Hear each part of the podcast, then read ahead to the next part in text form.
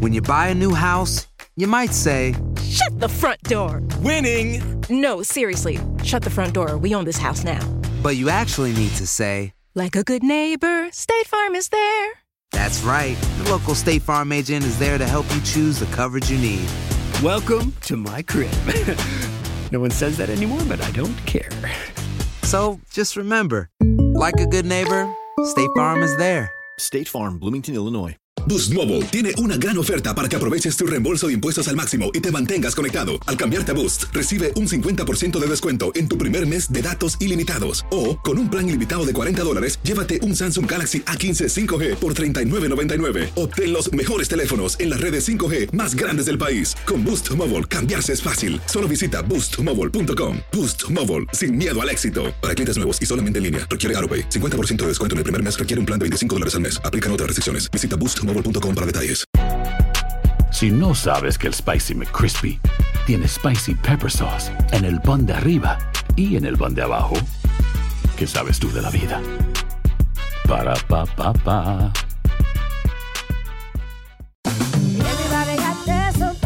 La venta para amigos y familiares de JCPenney está de vuelta. Desde el lunes ahorra 30% extra en artículos por toda la tienda. Esos son ahorros adicionales por encima de nuestros precios bajos. Dile a tus amigos, ven con tu familia y ahorren en grande. No olvides, ya se acerca el Día de las Madres. Y tenemos todo lo que mamá quiere: joyería, belleza, salón y tarjetas de regalo. JCPenney, vale la pena. Cupón válido del 29 de abril al 5 de mayo en selección de estilos. Aplican exclusiones. Detalles en la tienda jcp.com. Advertencia. Este programa contiene casos de crimen, apariciones, misterio, conspiración y violencia. El contenido de estas piezas puede ser sensible para algunos miembros del público. Aconsejamos discreción.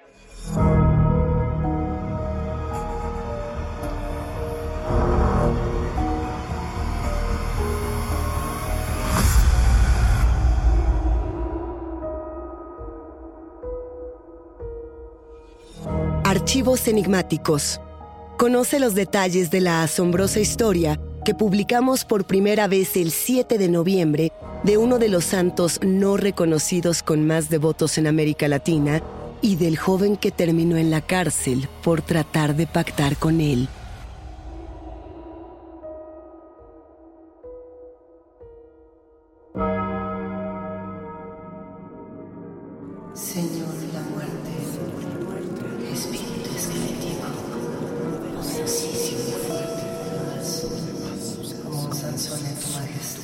Calavera nos mira fijamente. Nos encontramos frente a un esqueleto ataviado con una túnica negra que es iluminado por decenas de velas rojas. Nos mira. A través del resplandor notamos que sostiene en su mano derecha una hoz, porque para los creyentes de este santo, aquí en la tierra, todos somos iguales ante Dios y a cada uno de nosotros nos llegará nuestra hora. Señor la muerte, Señor de la buena muerte, Señor de la muerte, Santo, el Santito. Esta es la historia de San la Muerte. Quienes se acercan a San la Muerte saben que el santo los protegerá contra sus enemigos. Quien lo venera, quien le reza y le pide, será recompensado con lo que necesita. Esta también es la historia de Marcelito, conocido ahora como el asesino de San la Muerte. Los que conocen esta historia dicen que le prometió al santo matar a cambio de su protección. Dicen que hizo un pacto con la muerte que lo llevó hasta la cárcel. Pero a San la Muerte no te acercas, no lo buscas, no lo eliges. Los devotos lo saben. San la muerte te elige a ti. Bienvenidos enigmáticos a una velada de crimen, marginación, drogas y cultos paganos. Yo soy Luisa Iglesias y este es Enigma sin resolver.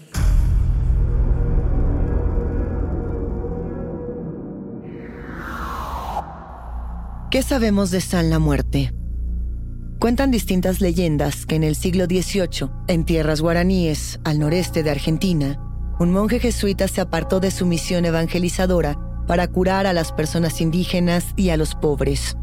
Al monje lo acusaron de brujo y durante meses fue encerrado en total aislamiento.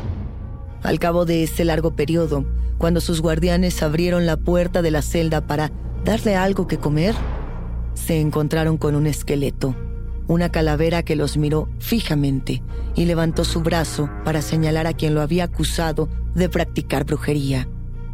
Dicen también que a los pocos días, todos los que habían sido parte de aquella tortura murieron de enfermedades misteriosas.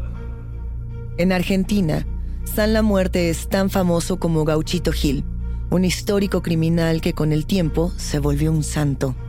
San La Muerte es el santo de los presos, santo de los marginados, santo de la clandestinidad. Llama la atención que en Argentina y en Latinoamérica la relación con la muerte sea tan cálida, tan profunda. San la Muerte protege a sus adeptos de morir o de ser lastimados, o inclusive atrapados cometiendo algún crimen. La figura de este santo es tallada en madera o en un hueso humano pequeñito. Las leyendas más extremas cuentan que te lo insertan debajo de la piel para que te proteja como tiene que ser. Al ser un santo pagano enigmáticos, nunca nos va a decir qué es lo que está bien ni lo que está mal. San la Muerte apela al espíritu, es un guía y un protector. Su culto se celebra en Viernes Santo y en Día de Muertos, el 2 de noviembre, pero también en tres días de agosto, el 13, el 15 o el 20. La creencia popular dice que en alguno de estos tres días, el esqueleto del monje jesuita señaló a sus carceleros desde la celda y que por ello se convirtió en culto. San la Muerte tiene una gran cantidad de seguidores fervorosos, particularmente en las prisiones de Argentina y en los barrios marginados, que conforme pasan los años, crecen en la periferia de las zonas privilegiadas de este país. ¿Qué se le pide a San la Muerte? Pedirle cobijo a un santo requiere siempre de un compromiso, religiones aparte. En este caso, pensemos en milagros o favores como ganar una pelea, proteger una cosecha, amor, trabajo, venganza, quizá solicitar la muerte de nuestros enemigos. Yo les pregunto, enigmáticos, ¿qué pedirían ustedes? ¿Y qué estarían dispuestos a dar a cambio?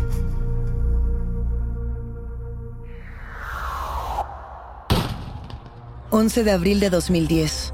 Un disparo a quemarropa le arrebata la vida a Rodrigo Escurra, un joven estudiante de 27 años que compra droga en el barrio Rivadavia del Bajo Flores.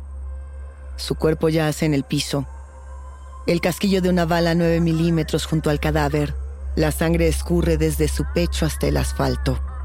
La Policía Federal sostiene dos líneas de investigación, robo o venganza. Los vecinos tienen miedo. Nadie quiere hablar. Le robaron la bicicleta nueva, dicen algunos. Le arrebataron la billetera, afirman otros. Lo mataron porque no quiso entregar la droga. Pero en las calles todos hablan de los Kinder. Una pandilla dirigida por Marcelito Antelo, quien tiempo después, la prensa gato pardista le colocaría el mote de el asesino de San La Muerte. ¿Quién es Marcelito Antelo? ¿Cómo llegamos hasta aquí? Padre adicto, abuela alcohólica, madre golpeadora. ¿Tiene alguien la culpa? ¿La pobreza? ¿La desigualdad? Este es el entorno natural en el que crece Marcelito Antelo. No es un contexto muy distinto al de otros habitantes de Rivadavia, del barrio Bajo Flores en Argentina, un lugar que es conocido por ser un barrio peligroso y marginado, una de las zonas donde más droga se produce y se consume del país. Estamos en un laberinto descolorido de bloques y concreto, donde la lluvia encharca las calles y las cortinas de los locales tienen casi todas marcas de balas. Volvemos en el tiempo para encontrarnos con un Marcelito adolescente, un joven de entre 10 y 14 años, todavía con ganas de comerse al mundo. Para este momento, Marcelito ya es adicto al paco, la pasta base de la cocaína, El paco o pasta base es una droga que se produce con los residuos que quedan al cocinar cocaína. Una droga muy barata, muy dañina, similar al crack, que produce afecciones neuronales graves. Esta adicción hace que su madre lo eche de casa, y al ser tan joven, Marcelito se va a vivir con su tío. El cariño entre Marcelito y su tío es grande. Sin embargo, el momento luminoso, el atisbo de esperanza, dura muy poco. Su tío es asesinado en un ajuste de cuentas y Marcelito termina de nueva cuenta en la calle. La adolescencia no es fácil. Pasar de un centro de rehabilitación a otro aleja cada vez más a Marcelito de acceder a una realidad distinta. Cuando cumple 19 años, embaraza a su novia Brenda. Pasa con ella y con su hija una breve temporada, pero los patrones violentos no tardan en hacerse presentes y Brenda al no soportar las agresiones de Marcelito, lo corre de la casa. Marcelito se queda completamente solo, alienado de la sociedad, con una adicción que lo carcome desde dentro. Marcelito tiene ahora 20 años. Vive cerca de Rivadavia como indigente. Es conocido en el barrio por darse a respetar sin importar los medios necesarios. Lleva armas consigo es altanero, se pelea con dealers y gente de la calle. Ahora es líder de una banda de jóvenes marginados como él, llamada Los Kinder. En una de sus tantas peleas, le disparan y pierde un riñón. Vuelve a la calle, duerme en las plazas. Se involucra con la iglesia del Dios vigente, una suerte de culto donde se realizan alabanzas, canciones y rituales con la intención de dejar la droga. Marcelito, sin embargo, no logra recuperarse. Y es justo aquí, enigmáticos, que dicen sus vecinos y algunos enemigos que Marcelito conoce a San la Muerte. Silencio. Esto podría haber sucedido o podría ser un sueño. El cuarto es muy angosto, oscuro, enmohecido. No hay ventilación. Un grupo de hombres fuman paco, impacientes. El olor es químico. El sabor bajo la lengua es amargo. En el centro de la habitación, uno de los hombres talla una figura sobre un pequeño hueso humano. Un diminuto San la Muerte.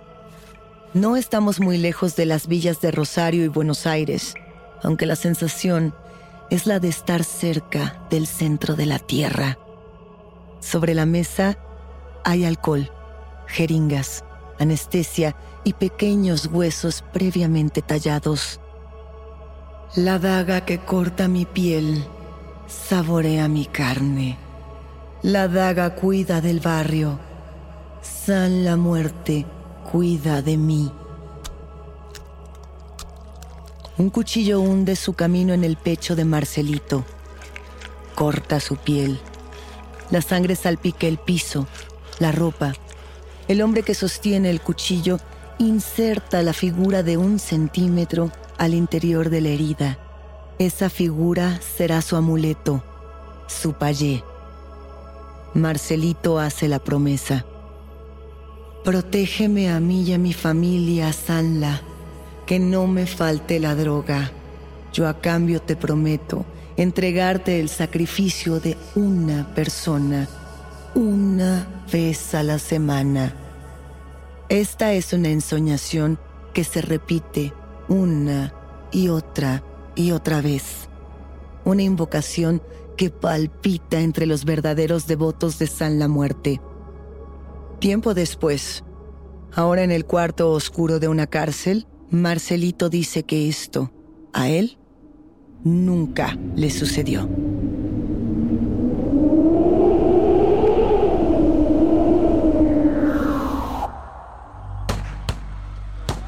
28 de agosto 2010. Las balas atraviesan la calma de Buenos Aires. El aire se tiñe de pólvora. La policía de la comisaría 38 no deja de disparar. La banda de los Kinder tampoco. Estamos entre las calles Esteban Bonorino y Oceanía en el Bajo Flores, donde se sabe desde hace tres semanas que la captura de un sospechoso, que está siendo investigado por personal de la División de Homicidios, es inminente. Cuando llegue el momento de la detención de dicho sospechoso, luego del jaloneo y la resistencia, los agentes encuentran el arma 9 milímetros de un policía que fue robada junto con dos cargadores de 13 cartuchos cada uno. Es el arma con la que mataron a Rodrigo Escurra, apuntan los peritos. Marcelito es el asesino del estudiante, gritan los vecinos del barrio. Mató a cuatro, mató a siete, los mató a todos, aullan en las calles. Estos son los crímenes de Marcelito Antelo.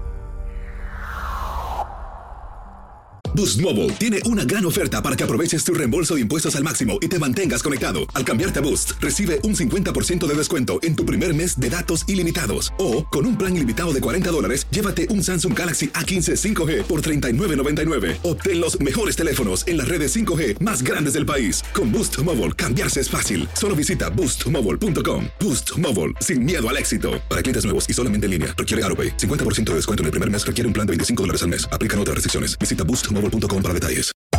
Hacer tequila, Don Julio, es como escribir una carta de amor a México. Beber tequila, Don Julio, es como declarar ese amor al mundo entero. Don Julio es el tequila de lujo original, hecho con la misma pasión que recorre las raíces de nuestro país. Porque si no es por amor, ¿para qué? Consume responsablemente. Don Julio Tequila, 40% alcohol por volumen, 2020. Importado por Diageo Americas, New York, New York.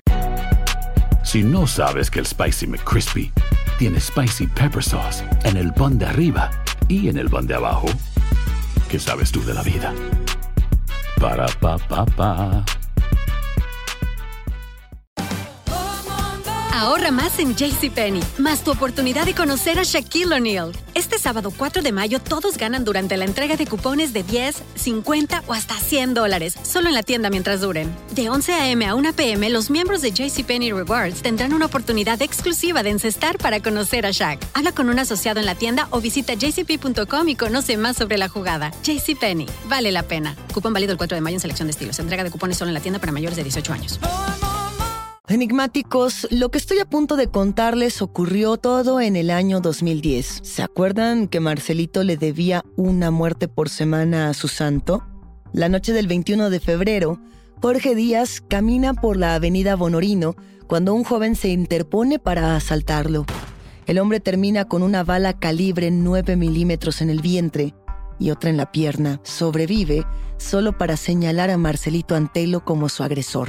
Pocos días después, el 24 de febrero, Santos Valeroso bebe un trago en un bar del barrio Rivadavia con dos amigos cuando aparece un joven con una 9 milímetros en una mano y una escopeta en la otra. Les quita su dinero y sus documentos. Los jóvenes intentan pedir de vuelta únicamente sus papeles y acaban con varios balazos en el cuerpo. El 15 de marzo, Antelo es detenido por primera vez por manejar un auto robado junto a tres menores de edad los Kinder.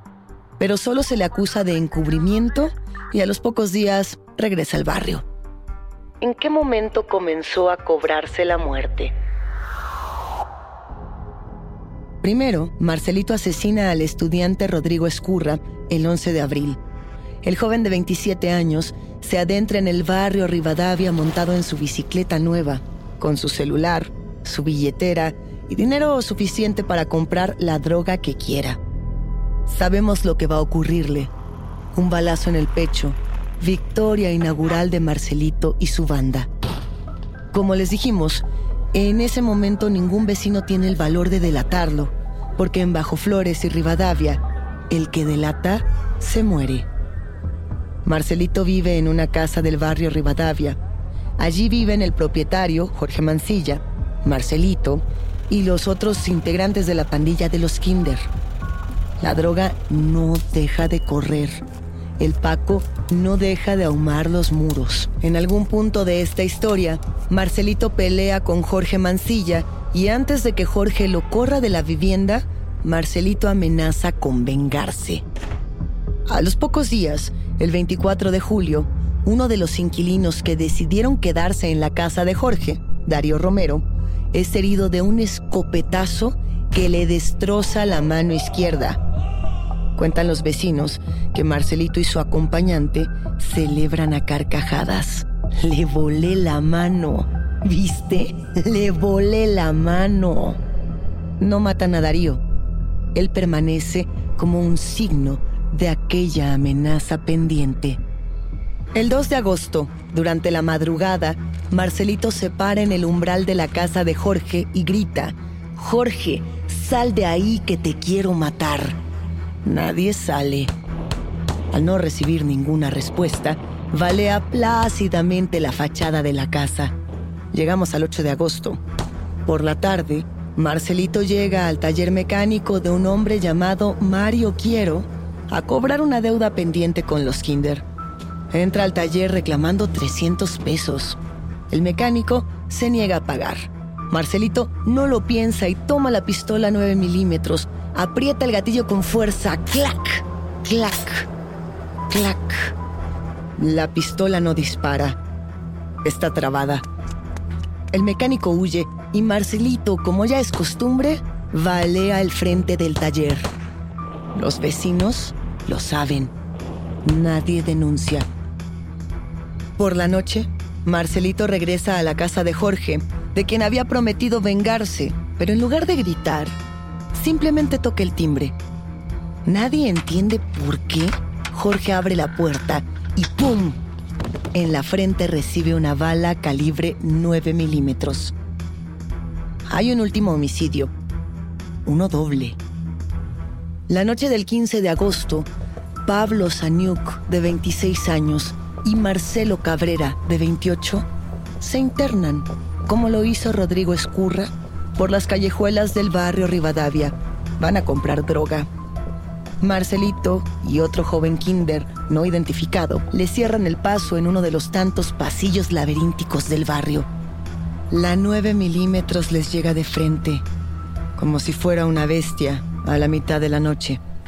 Ante la amenaza, los dos jóvenes entregan todo lo que traen consigo, pensando que con esto podrían salvar sus vidas. A Marcelo Cabrera lo encontraron con nueve disparos en el cuerpo. A Pablo Saniuk con un único disparo en la frente. Todo esto, gritan los vecinos del barrio, todo esto es culpa de Marcelito y sus kinder. Todo en nombre de San la Muerte. Poco tiene que ver la historia de Marcelito con la de otro asesino al que han llamado también San la Muerte.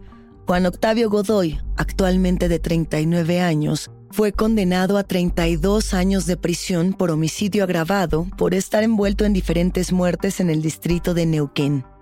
Él es popularmente conocido también como San la Muerte.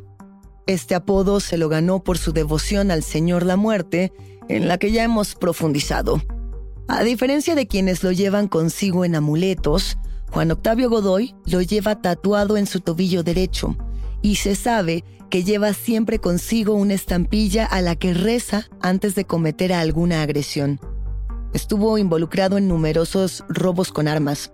Se dice que le dio un disparo en la cabeza a su sobrino de 12 años por mero accidente. Pero Godoy es uno de los eslabones de la inmensa cadena de crímenes brutales que han ocurrido en Argentina. El primer eslabón quizás sería el italiano Cayetano Domingo Grossi, mejor conocido como el asesino de la bolsa. Estamos hablando del primer asesino serial de Argentina, quien a principios del siglo XX estranguló, quemó y mutiló a los cinco bebés que nacieron tras las violaciones de sus hijastras. Está también la herencia de Francisco Laureana, artesano y seminarista que en los años 70 mató a 11 mujeres y niñas y atacó a muchas más. El delincuente emprendió su acecho en un colegio religioso, donde violó y ahorcó con una soga desde la escalera a su primera víctima. Marcelito se encuentra sentado en su celda, imaginando cuál será su condena, pensando en todo lo que ha perdido por el Paco, en lo que nunca tuvo. Este es el juicio mediático más importante de los últimos años de Argentina. Y la única que se atreve a declarar ante la justicia es una conocida de Marcelito. Ella dice que el líder de los Kinder presumió haber matado al estudiante y que además le confesó que este fue su primer homicidio luego de haber hecho su pacto con San la Muerte. A partir de este testimonio es que se amarra la leyenda. Pero, para dar certeza de aquel pacto, la policía ahora tiene que encontrar un teléfono celular con el que se cree que grabaron al asesino haciendo estas ominosas declaraciones. Ella dice que Marcelito aseguró haber hecho este pacto para tener siempre droga y protección a cambio de una ofrenda de sangre. Marcelito dice que él no es ni siquiera devoto de San la Muerte, que ese pacto no existe. La defensa de Marcelito dice que este testimonio viene de una riña personal entre la testigo y el acusado. Y no, no hay pruebas para determinar la existencia del ritual. Nunca se encontró este celular. Marcelito queda imputado por el homicidio de Escurra. Estaba involucrado además en los otros cuatro homicidios de los últimos meses. Más testigos deciden declarar. En todos los casos, hablan de un muchacho apodado Marcelito como el autor principal. Este no es el típico asesino serial. No tiene un motivo o un modus operandi tradicional. Las víctimas tienen edades distintas. No hay un patrón. ¿O sí? Y esto nos genera otro tipo de preguntas. Por ejemplo, luego de realizar las investigaciones correspondientes, nos enteramos de que una de las armas con las que Marcelito ejecutó los ataques fue robada a un policía en marzo de 2010, ¿verdad? Ese policía dice que tres hombres se le acercaron, lo golpearon y le quitaron su 9 milímetros, la misma con la que en agosto fue detenido Marcelito. Pero los reportes dicen que Marcelito cometió sus primeros crímenes con la 9 milímetros desde febrero. Entonces, ¿quién tiene la razón? ¿Se trataban de armas distintas o de asesinos diferentes? El 14 de septiembre de 2012, dos años después de su captura, el Tribunal Oral en lo Criminal número 27 de la capital federal condena a Marcelito Antelo a cadena perpetua por el homicidio de cuatro personas, Rodrigo Escurra, Jorge Mancilla, Pablo Saniuk y Marcelo Cabrera, y por las agresiones a Jorge Díaz, Mario Quiero y Darío Romero. Marcelito escucha la sentencia. No dice una sola palabra. Los vecinos de Bajo Flores celebran. Se hizo justicia, piensan. Se hizo justicia por el barrio. ¿Y el resto de los kinder? ¿Y el resto de las pruebas? ¿Fue Marcelito el único asesino? ¿Realmente hubo un pacto con San la Muerte? Marcelito continúa hasta este día en la cárcel, pero la pregunta de vez en cuando merodea en los barrios marginados de Argentina. ¿Cuántos más como él? ¿Es el asesino de San la Muerte un chivo expiatorio que los medios de comunicación entregaron al pueblo para darles la ilusión de que todo iba a estar mejor? de que esto pasa en cualquier otro lado, menos en la Argentina? Dicen que si rompes el pacto, que si niegas a San la muerte, caerá sobre ti la mala fortuna. Nunca sabremos si esa cadena perpetua fue un castigo del santo o una pena lo suficientemente mediática como para calmar el dolor de un pueblo. Crímenes, vemos. Rituales y ofrendas, no sabemos. Hasta aquí llegamos con este caso. Yo soy Luisa Iglesias y ha sido un macabro placer compartir con ustedes enigmáticos. Gracias por escucharnos y no se olviden de suscribirse o seguir el show para no perderse ningún misterio. Recuerden que pueden escucharnos a través de la app de Euforia o donde sea que escuchen sus podcasts. Nos encontraremos en el próximo Enigma sin resolver.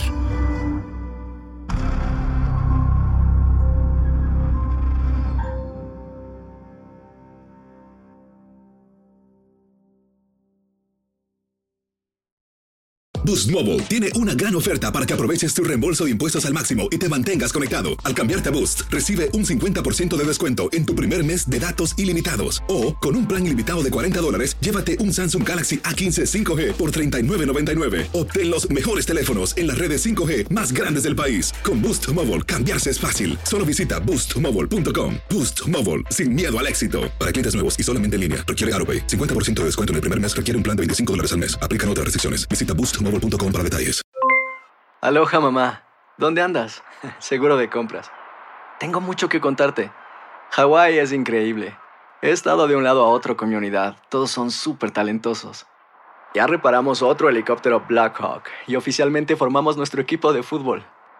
Para la próxima te cuento cómo voy con el surf y me cuentas qué te pareció el podcast que te compartí, ¿ok? Te quiero mucho. Be All You Can Be, visitando goarmy.com diagonal español. Hay gente a la que le encanta el McCrispy y hay gente que nunca ha probado el McCrispy. Pero todavía no conocemos a nadie que lo haya probado y no le guste. Para pa pa pa. Ahorra más en JCPenney, más tu oportunidad de conocer a Shaquille O'Neal. Este sábado 4 de mayo todos ganan durante la entrega de cupones de 10, 50 o hasta 100 dólares, solo en la tienda mientras duren. De 11 a.m. a 1 p.m., los miembros de JCPenney Rewards tendrán una oportunidad exclusiva de encestar para conocer a Shaq. Habla con un asociado en la tienda o visita jcp.com y conoce más sobre la jugada. JCPenney, vale la pena. Cupón válido el 4 de mayo en selección de estilos. Entrega de cupones solo en la tienda para mayores de 18 años.